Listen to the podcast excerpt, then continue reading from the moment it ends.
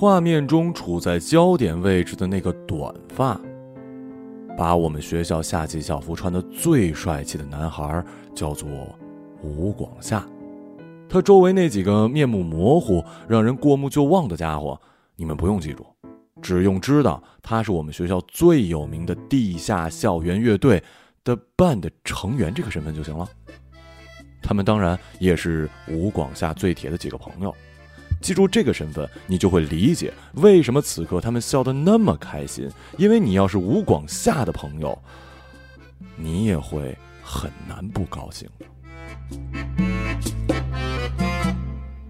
哦，对了，我今天要说的这个故事就是吴广夏的，关于他为什么会死，又为什么会成为我们学校永远的传奇，还有他短暂而灿烂的一生。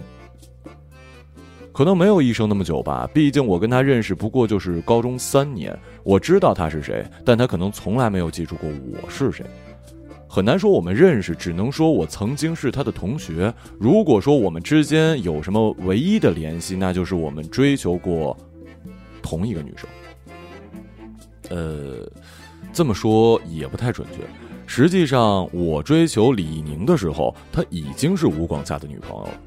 他们感情很好，甭管是谁都看得出来，他们正在相爱。我知道，我试图去破坏这个关系，与其说是不道德，不如说是自取其辱。如你所见，我失败了。还是说吴广夏吧。此刻，他们几个在学校的教学楼后头废弃的乒乓球台那块儿笑得那么开心，还有一原因：今天是我们在这个学校待的最后一天。再过三天，不管我们愿意不愿意，都要附上高考断头台。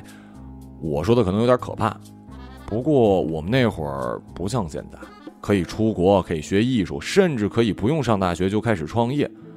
那可是二零零三年啊！除了高考，我们没有别的选择。对于我这样成绩差的学生来说，高考基本上就是断头台。可是吴广厦呢？他肯定没问题的，拿过数学奥赛的金牌，成绩虽然不是全校第一，但是考一个 top two 基本就是板上钉钉的呀。他是典型的那种学习跟玩两不误的学生，除了保证基本的成绩，他的时间都花在了乐队。啊，呃，也许还包括跟李一宁谈恋爱。今天下午第三节课结束，我们高三部就会被召集到学校的讲堂，聆听最后一次校长讲话——誓师大会。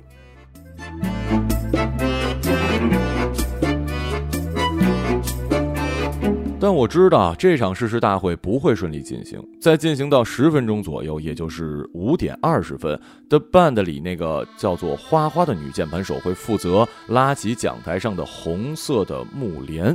乐队的所有老歌早已一一就绪，他们一向管自己使的那些家伙叫老哥们。吉他手、贝斯手、鼓手会满脸紧张而亢奋地站在那儿，而吴广厦呢，会很酷地抱着他最爱的那把吉他站在舞台的中央。他们在那里演出自己的歌，如果我没记错，那首歌的名字叫做《虚空雷神兽》。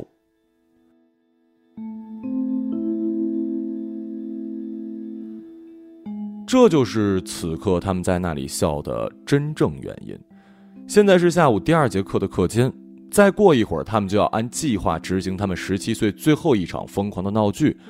实际上，今天的课没什么内容，每节课的主题都是忆苦思甜、挥手告别、美好祝愿。所以今天的课我压根儿就没去。至于我为什么知道这一切，这得从吴广夏的死开始说起。你大概已经了解了吴广夏，他除了聪明幽默、长相不俗、成绩优异、人缘好之外，他是一个很少感到忧虑的人，他几乎总是快乐，他的生命力总是那么旺盛，热爱一切事物，让人很难相信他会在十七岁这样一个年纪突然死亡，谁都不相信，包括我。但即便知道他会死，我还是在嫉妒他，我嫉妒他的一切，他的乐队，他的女朋友，他与生俱来的好脑子，他的光环，他的光环让人很难不去注意到他。也让人很难发现，其实他也是一个有缺点的人。他的缺点是，他的缺点我很了解：自大、冲动、鲁莽、盲目自信，以及他其实没那么擅长音乐这件事儿。他写的歌是还行，但是编曲实在是差了一截。他们那个乐队演奏的东西，在我看来也就是小孩子过家家，骗骗高中生还行，要拿出去演出，就实在是丢人现眼了。我会这么说，不是因为我嫉妒他，我嫉妒他很多方面，唯有这点我知道的很清楚，因为写歌是我唯一擅长的事儿。曾经有一回，我路过教学楼后台的那排石砌的乒乓球台，听到他们在排练。我试着上前指出他们的错误，他的错误。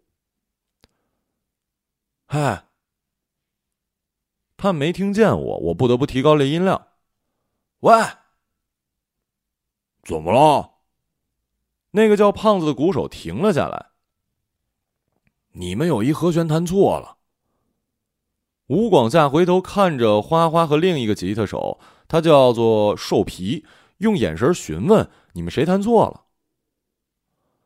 不是。我不得不上前一步，好让吴广厦明白我是在跟他说话。我是说你，你有一个和弦弹错了。他看了我一眼，我们对视两秒，这大概是这辈子除了开学相互介绍的时候，我跟他唯一对视的两秒吧。然后他微微一笑，然后他周围的所有乐队其他成员，也包括站在一旁看他排练的几个低年级女生，哈哈大笑，好像那个犯错的人是我，不是他。同学，我听到有人在身后喊我，我回头，然后就看到了他。他在那时和我在开学典礼上头一次见到他，和我记忆中的他，和我在那三年坐在教室的最角落，视线斜直角最远处，在窗户边被光笼罩的他，都没有不同。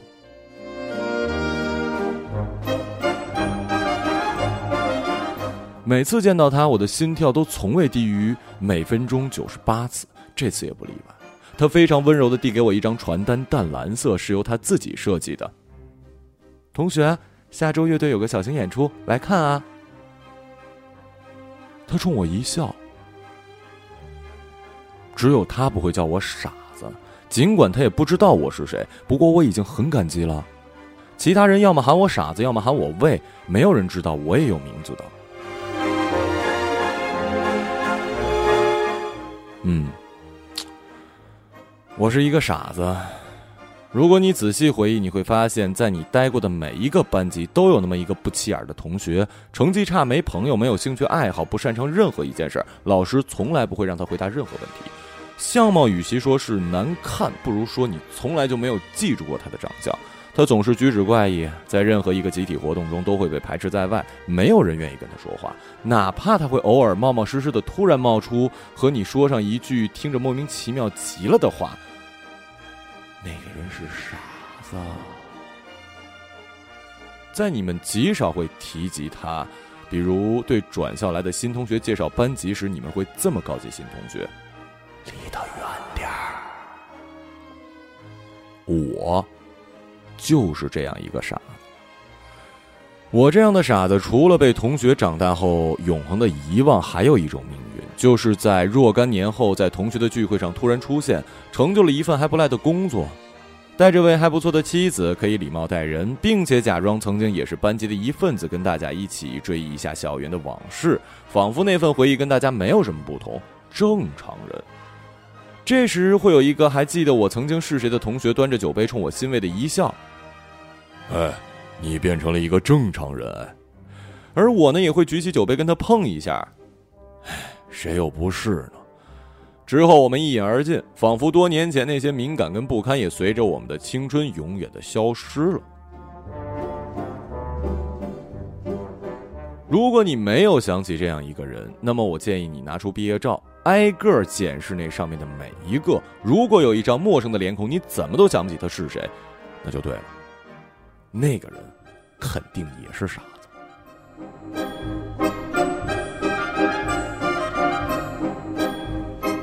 那是我跟吴广夏唯一的一次说话，他其实压根儿就没把这件小事放在心上。你看，就算我指出他的错误，他也没有气恼或者嘲笑我，他总是很有礼貌。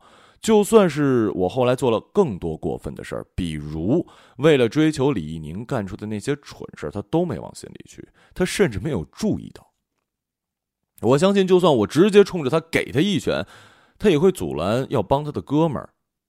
没事，别这样，就这样算了吧。然后拉起揍他一拳，却被反弹到地上的我说：“怎么了？是不是有什么误会？你没事吧？”然后哈哈一笑，把这事抛诸脑后。他就是那么豁达，尽管他的这份豁达是因为他的人生总有更重要的事情吸引他的注意，他从来不计较这些小事儿。像我这样一个不起眼的家伙，他就更不会跟我计较了。这就是我为什么讨厌他的缘故。而且我那句话还没有说完呢。你有一个和弦弹错了，实际上我觉得这个和弦就不该这么写。我把那首虚空雷神兽的乐谱修正了一遍，趁没人注意的时候塞进了吴广夏的桌洞里。我估计他不会看，就算看见了，也会只当不值一提的玩意儿随手给扔了。我相信，尽管当时他没有察觉自己的这个错误，往后总会有一天他会发现。往后总有一天。现在距离他们实施那个计划不到半个小时，我仍然待在家里。你为什么不去上学呢？我其实特别希望有人问我这么一句：我爸或者我妈，可惜他们每天很早就出门，经营着一家早点铺，离学校不远。卖完了早点呢，他们会接着卖一点饺子、面条之类的小吃作为中餐，晚餐也一样。铺子往往会经营到深夜，因为学生下了晚自习总会吃点宵夜，这样生意就可以从早做到晚了。我从来没去吃过，所以没有人知道那家颇受欢迎的小吃摊跟我有什么关系。我去不去学校，父母不会知道，老师也不会给我家打电话。我猜我早就被世界给放弃了，就像我被数学、物理、化学通通放弃了一样。我不是没有上进心，我也曾经试着去报过补习班，可这都没用。我知道那些复杂的公式对我来说，大概就相当于巴赫的琴谱对于你们来说，没这个命。我有一把很破的吉他，是我爸传给我的，红棉。估计你们都没听说过。不去学校的时候，我就会一个人在家弹琴，和吴广厦用的那把马丁比，音色当然差了不止一个档次。我也不想催眠自己，音乐技巧跟爱音乐的心远比装备重要，没得比就是没得比。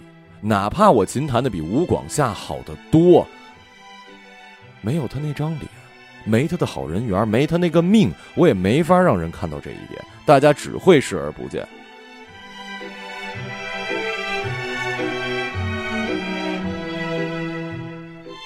哟，想不到你也会弹琴啊！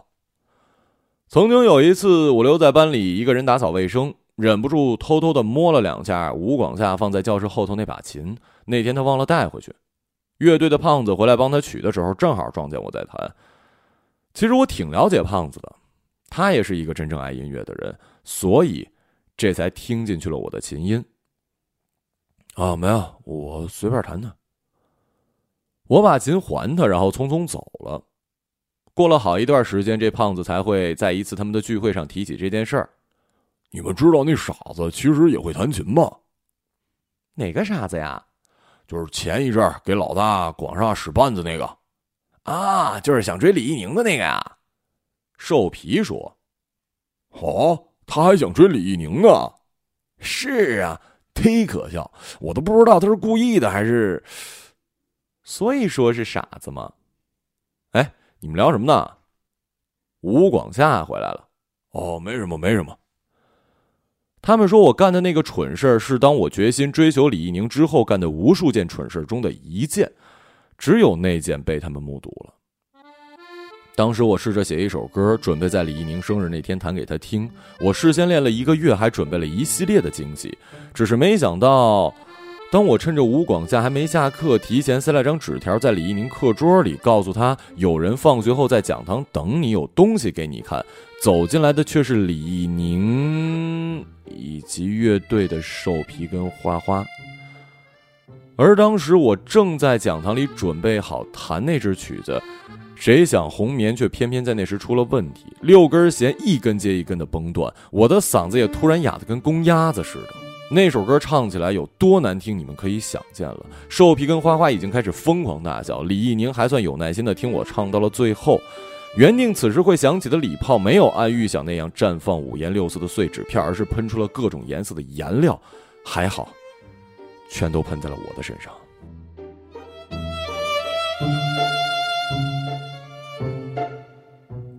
饶是如此，也惊得他们尖叫不已。而最后落下来的条幅本应写着“李易宁祝你生日快乐”，结果直接砸中了我。当我晕晕乎乎的恢复反应，想展开条幅的时候，他早已被那两个人拉开了现场。一傻子还想玩音乐，太危险了！我们赶紧走。所有的惊喜最终都变成了惊喜。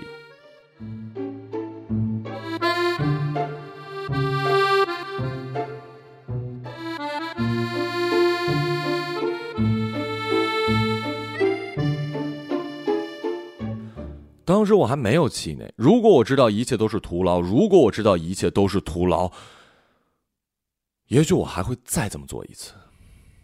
我希望我回首人生的时候，不会因为做过什么事而后悔，但不会因为没做什么事情而后悔。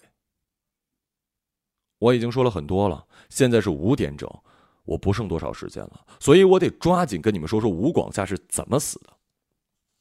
吴广夏在做任何事情之前有一个小小的习惯，无论是他在去考试还是参加比赛的时候，他都会用自己的沃克曼听一盘磁带。那盘磁带是李易宁送他的，里面灌满了他喜欢的歌。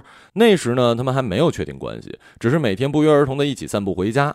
有一天，李易宁塞给了他那段路，每次都是他推着单车，他挂着耳机。有一次，吴广夏忍不住问他：“你在听什么？”那个时候他们还不熟。所以，当李一宁没说话，而是直接把耳机塞到他耳朵里，手指又不小心触碰他耳垂时，他的脸一下子就有一些发烫，心跳不可抑制的狂躁起来。紧接着，他就被拉赫玛尼诺夫第二钢琴协奏曲给覆盖了。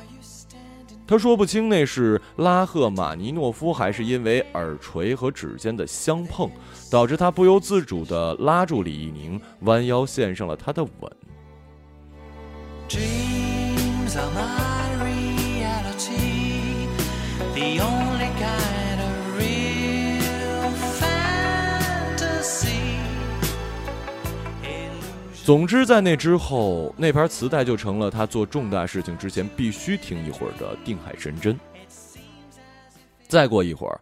当他和伙伴们在讲台后布置好一切，伺机待发的时候，他会跟同伴打一个招呼，让他们按照计划准备就绪，然后他会一个人从讲堂后门走出去，掏出沃克曼和那盘磁带听一会儿。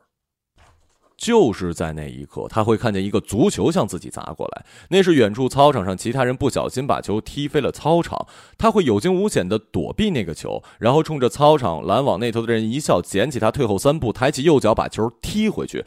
就在那一刻，他会在踢出球的时候，被正在讲台上方修剪这栋百年建筑的某个角的工人不小心掉下来的油漆桶差点砸中，漆桶擦身而过。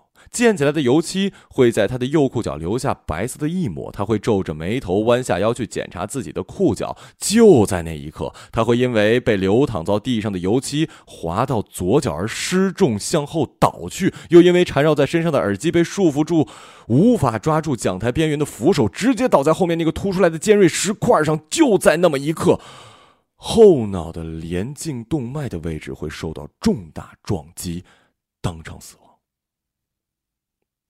吴广夏就是这么死的，一个意外，一个看似意外，实际也是意外的意外，一个谁都不愿意相信的意外，一个小小的意外，没有任何人在此过程中承担任何责任，甚至包括那名建筑工人，因为后门本来是被拦住的，如果不是因为吴广夏他们的恶作剧行为，不会有学生靠近这儿，而我。会知道的这么清楚，是因为我就是这么死的。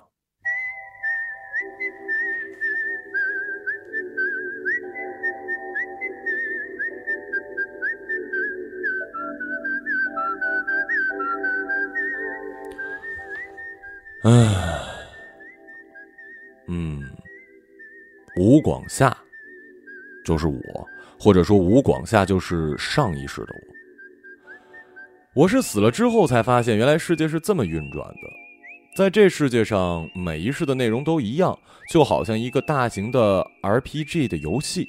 这游戏自然是有无穷多的副本了，无穷多的支线，无穷多的剧情。可所有内容都是恒定的，就是一盘游戏而已。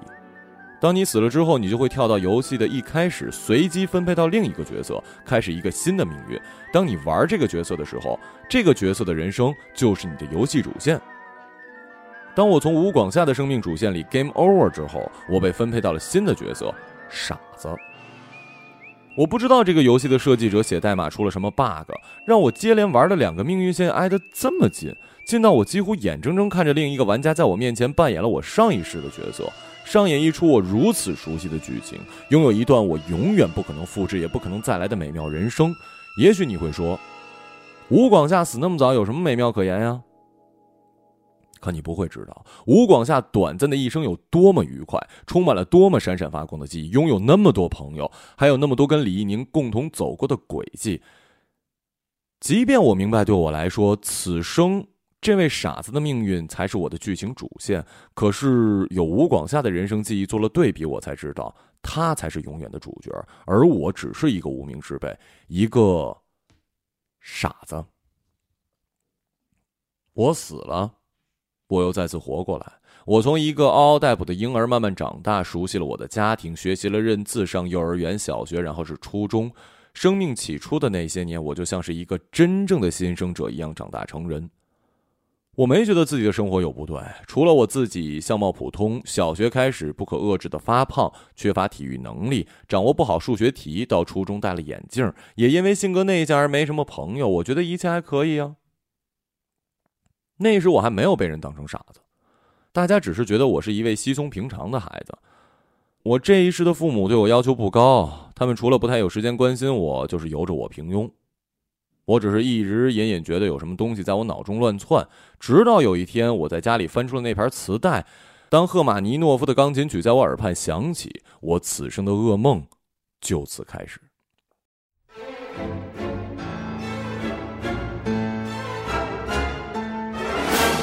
我也不知道这个游戏的设计者写代码又出了什么 bug，他们会让上一世的记忆随同一盘磁带一起留给这一世的我。我开始慢慢想起我是谁，我曾经是谁。这些混沌模糊的记忆让我真正苏醒，但这时我还没有意识到吴广厦和傻子有什么关联，因为那个吴广厦的记忆里，其实是没有傻子这位人物存在的。一开始我感到难以理解，继而是兴奋。如果说每一世的游戏内容一样，那我就是知道未来的人了。我慢慢看着世界上那些大事儿，在我的身边，在电视上，在人们的口耳相传，一再上演。零一年九月十一号，两架飞机撞上纽约的世贸塔之前，我就在黑板上写了此番预言。可是，在同学们看到之前，就不知被谁给擦了。同年沪指从两千两百四十五点猛跌至一千五百一十四点，股市一片滑铁卢。我试着警告父母，在那之前把股票卖了，可他们只当我的话是小孩的胡言乱语。还有那会儿，我们市发生了一系列的割喉杀人案，杀人犯流窜了一年，才在南方的某一个小城被抓住。在那之前，通缉令上的照片完全搞错了，是另一个人的脸。我去派出所指出这个错误，可是你知道的。他们怎么会相信呢？慢慢，我发现我知道了未来的一些事但并不能改变命运。而我的这些行径，让我逐渐被大家当成了一个疯子。嗯，他们没有觉得我傻，只是觉得这孩子总是会说一些谁也听不懂、莫名其妙的话。我带着吴广厦前一世的记忆，虽然我知道在那辈子里我有许多天生优等的装备，而且他们不随着记忆在这一世同样赐予我。我不知道吴广厦在上学时为什么做那些题目会毫不费力，为什么不会因为同样的小事而郁郁寡欢，为什么能够大胆的跟喜欢的女孩说话。但我除了有一些羡慕之外，也没有什么好太过哀叹的，毕竟人是平等的。我玩过了那只 easy 模式的副本，再玩一个 hard 模式的，好像也没有什么不公平。也许下辈子我玩的是超 easy 的模式，王思聪也说不定呢。直到我的父母咬牙做出了借钱。让我读这所高中的决定，我本来以为他们在经受了股灾的洗礼之后不再会出这笔钱，可他们大概还是比我想象中对我有所要求吧。所以，我跟吴广厦的命运线也开始交叉了。当我坐在班级最后一排，看见他走进教室，带着清爽的阳光、一尘不染的校服、嘴角的微笑，同每个新同学打招呼，我才大梦初醒一般的目瞪口呆。我勉强从吴广夏的记忆里找到了那个时刻。当我走到最后一排，和那个胖胖的、发型有一些可笑的男生说“你好，我叫吴广夏”的时候，他像个傻子一样看了我半天，然后摇摇头说：“不，我才是吴广夏。”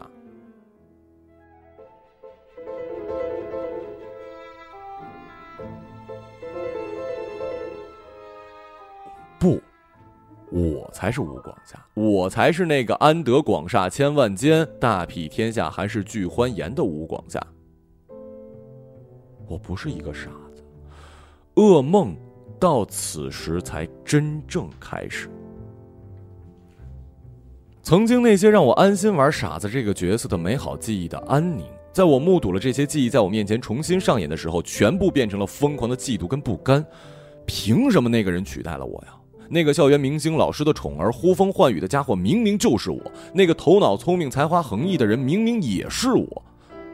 还有，那个有着一头长发跟腼腆笑容，只要路过他就会被他身上散发出混合的洗发水跟青草香味打动的女生，是我心跳的频率跟我刻骨铭心的眷恋，而我只能眼睁睁地看着他跟一个全然陌生又无比了解的另一个我，牵着他的手，在校园里徜徉每一处隐秘的小路。制造着对他们来说全新的时刻，和他记忆中是我作为吴广夏的记忆里最清晰的那部分。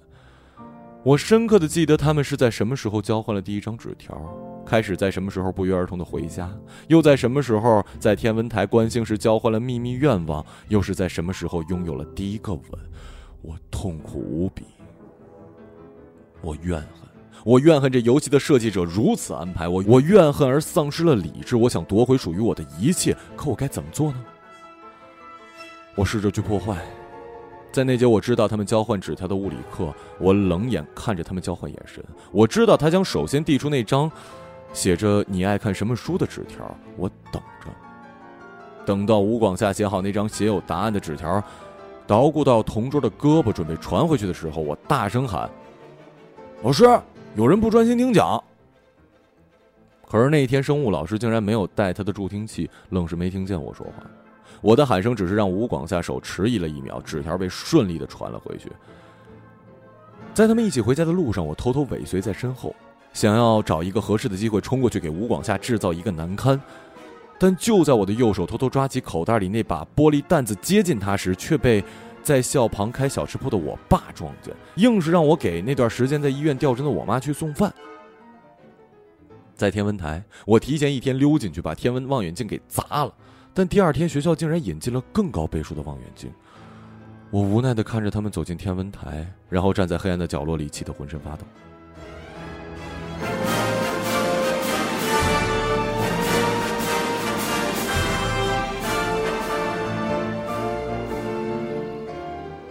我终于明白了，就像我之前想做的那些改变未来的事情一样，我恐怕也无法改变吴广夏跟李一宁终于要在一起的命运。我继续陷入了一天又一天的痛苦折磨里。慢慢的，我放弃了破坏的念头。如果我不能破坏他们，我何不努力的改造自己呢？我开始疯狂学习，上各种补习班，试图让成绩提高一点，给每一个同学送礼物，请他们吃饭，提前告诉他们试卷内容，想要赢得他们的好感。我每天早晨早早起来跑五千米，希望能够减掉一点自己的肥肉。我上理发店让发型师重新给我换一个好看的发型。我发现，尽管我必须很艰难、很艰难、很艰难的去改变自己，但好像还是有那么一些效果。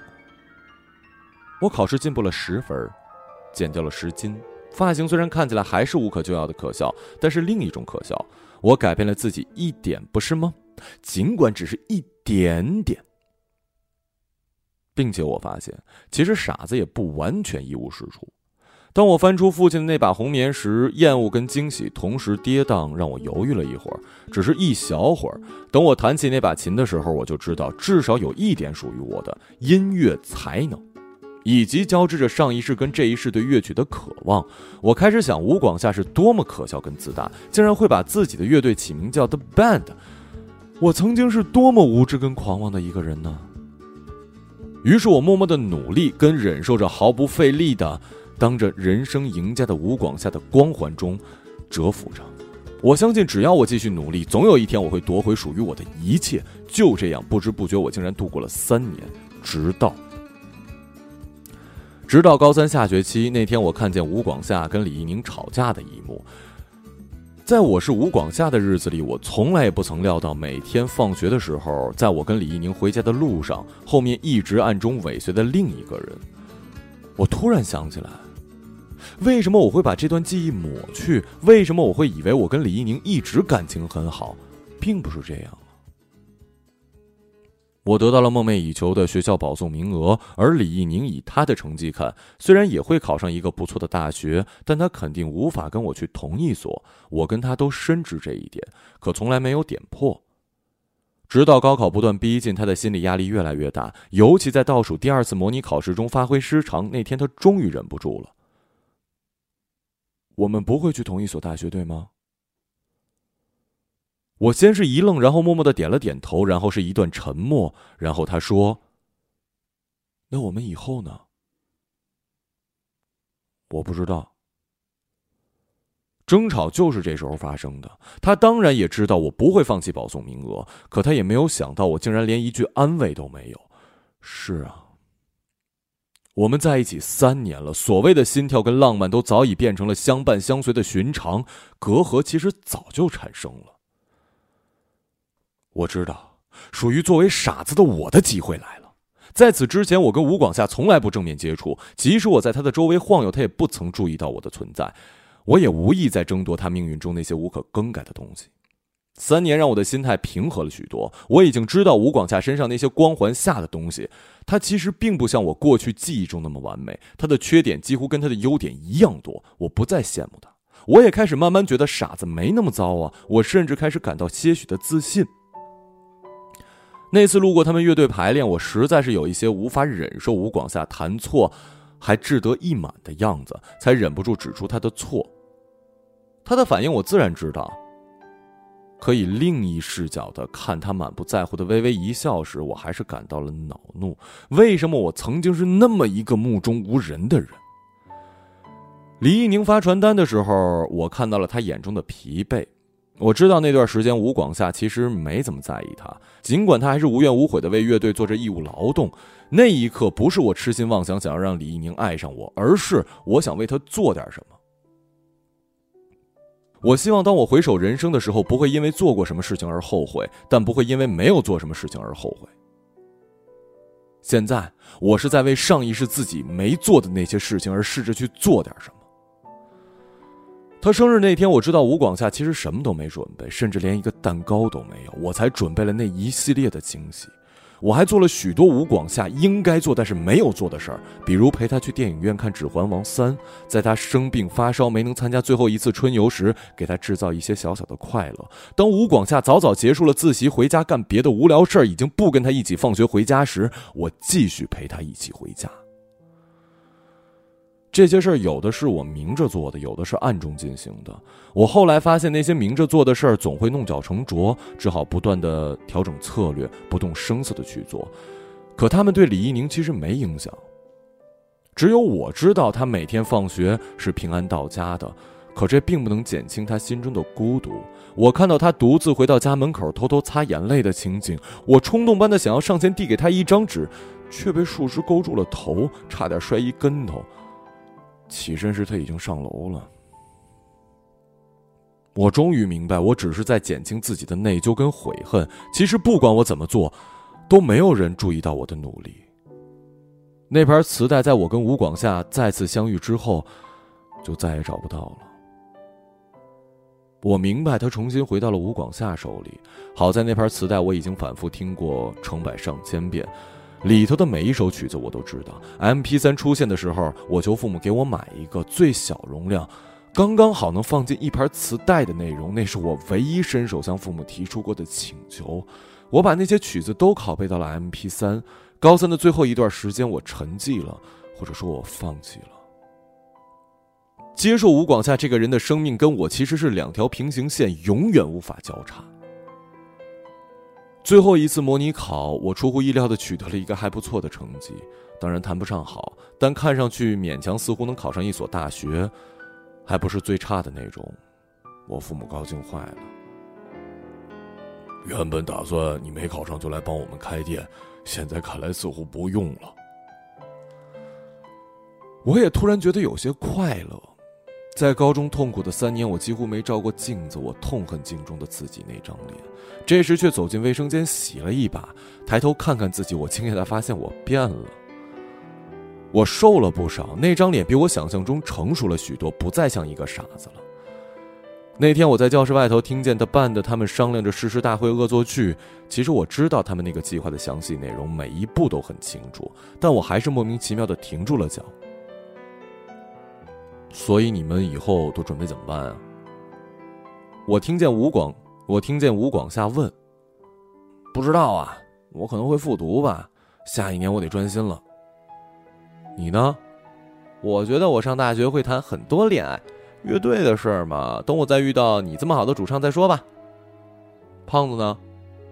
我我我不知道。他们闲聊了一阵儿，各自散了。”胖子正要走出教室，吴广才又叫住了他。胖子，我觉得你可以试着考一下音乐学院。我考不上吧？我觉得你是我见过最有天赋的鼓手，肯定可以。可是我父母，他们有没有见过你打鼓？没有。誓师大会，家长不也来吗？到时候你好好发挥，让他们见识一下自己的儿子是一天才。嗯，我知道了。加油！胖子准备走，可又转身对吴广夏说了一句：“我没能听清，但我知道他说了那句话是什么。”加油！为了我们共同的青春，为了我们共同的青春。这句话好像再次唤醒了我某部分遗忘的记忆。我突然想起来，吴广夏是为什么如此看重这个恶作剧了。他知道自己被录取的是物理系，以后的路怎么走都不会跟乐队有关了。他也知道自己跟李一宁的未来，他知道自己没有做好一些事儿。他打算用最后一场演出来表达和挽回一些什么，也许还有鼓舞，也许还有告别，也许还有怀念。胖子走了之后，我听他一个人弹起了那把马丁，还是那首《空虚雷神兽》。我惊讶的发现，他修正了弹错的那个和弦，他重新写下了他。不，应该是他看到了我写的那版乐谱，而采用了我的版本。我出现了一点小小的混乱，为什么我不记得这件事儿？还是说，由于吴广夏的不愿意承认，主动选择了遗忘这个细节？无所谓了。总之，他修改了他。我突然非常想哭，我想抱着吴广夏大哭一场，所有的怨恨跟嫉妒都在此刻消解。我意识到，我不是讨厌吴广夏的人，我是非常喜欢这个人，不管是优点还是缺点，我通通接受。我只是非常非常的孤独。我是多么想跟吴广夏坐在一起，像好哥们一样聊天啊！我想告诉他，你曾经做错过什么。你又用你的热情影响过别人什么？你的青春在谁的心里划过阴影？又像灯塔一般为谁指明过陆地的方向？我做出一个决定，我决定最后一次反抗命运。我希望当我回首人生的时候，不会因为没有做什么事而后悔。现在是五点十分。我的故事已经讲的差不多了，再有几分钟，我知道吴广夏会从讲堂的后门走出来，我要救他。几分钟前我已经从家里出来，现在我正站在讲堂的后门位置，在这里我能清楚的目睹吴广夏是怎么死的。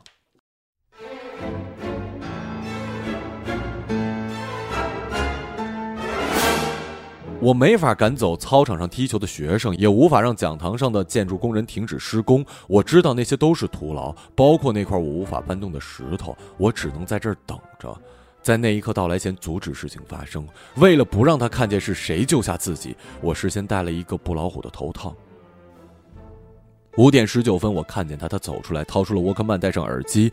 就在此刻，那个足球飞过来，我冲上前抱住那个飞来的足球，我接到了。下一步是七筒。当他掉下来的时候，由于吴广夏没有退后去踢那个被我抱住的球，七筒只是在他身边几步远的地方倒下。吴广夏仍然站在原地，沉浸在音乐里。我看了表，五点二十一。怎么说我成功了？我不敢相信的跳起来，扔掉那个足球，然后走向吴广夏去，要给他一个拥抱。可就在此时。我看到他好像吃了一惊，见我走向他，不禁后退几步。我连忙大喊让他别往后走，他却听不见。他戴着耳机，他当然听不见。我心想自己怎么会这么蠢？我冲过去想要拦住他，可是来不及了。他踩中了油漆桶，向后滑倒，倒向那个石块。就在这一刻，后脑跟连颈节动脉的位置会受到重大冲击。他会当场死亡。我赶到他身边的时候，他仅存一丝呼吸，似乎在喃喃说着什么。我俯身去听，才意识到自己戴着头套，他就是因为我戴着头套才被吓了一跳。我只是让他的死亡推迟了一分钟，而一切还是不可避免的发生了。他看见我的脸有些困惑，然后慢慢的露出了笑脸。我听见了一个非常虚弱的声音：“关若成，是你呀。”他竟然知道我的名字。吴广山，是我，对不起，对不起。校园里回荡着我的哭声和一声声的对不起。我看见血从他的后脑流出来，顺着石缝流到地上，然后缓缓的爬行。吴广夏，对不起，对不起，对不起。别说了。他笑了笑，我看见他最后说的一句话是：“为了我们。”共同的青春。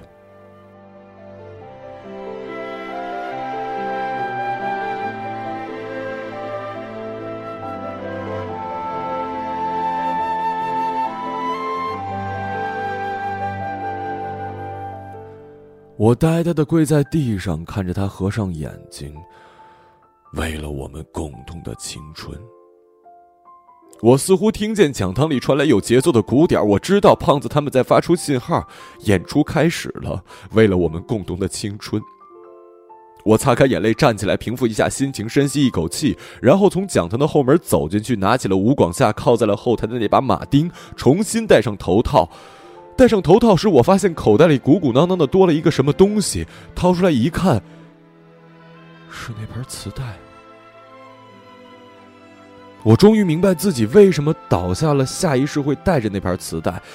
这是上一世的那个被我忽略的傻子放到吴广夏尸体手中的沃克曼。那个傻子希望无论吴广夏这段记忆是美好的还是糟糕的，都能带到下一世，因为他想永远的记住一些什么：他的爱情，他的友谊，他的人生。每一世都有一个吴广夏，也有一个傻。吴广夏的下一世永远是傻子，这是两个注定会循环回绕的角色，是这个游戏的一个小 bug。我向着光亮处走去，那里是聚光灯的舞台。从此刻开始，吴广夏的记忆终止。我不知道这场演出会有多精彩，我会以他的身份替他完成这个演出。不会有人知道是一个傻子替他完成了对自己青春的祭奠。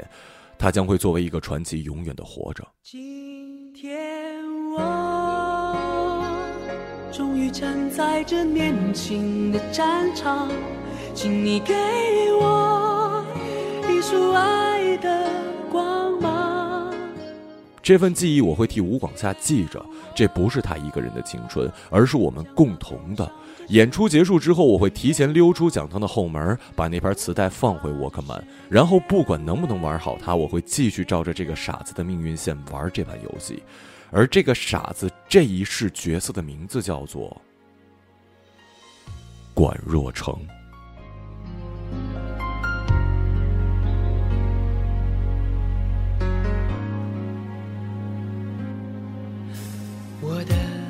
梦想，在每个醒来的早晨，敲打我的心房，告诉自己成功的道路还很漫长。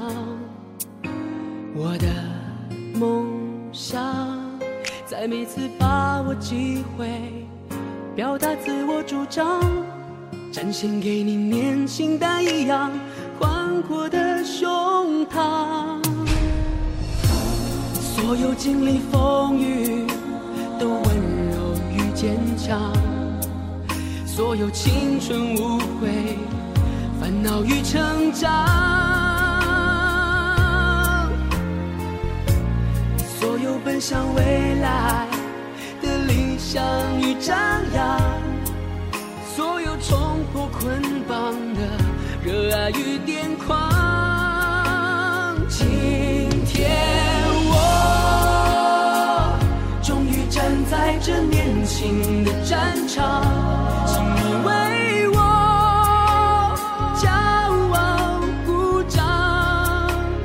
今天我将要走向这胜利的远方，我要让这世界为我激荡。一个朗读者。马晓成，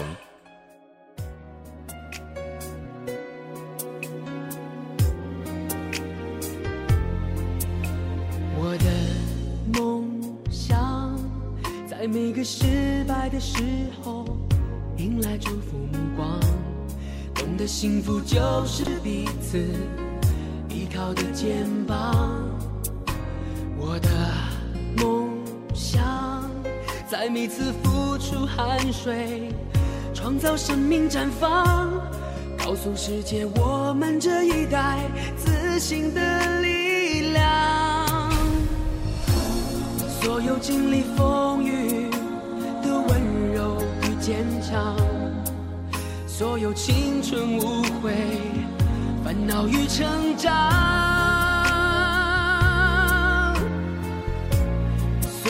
向未来的理想与张扬，所有冲破捆绑的热爱与癫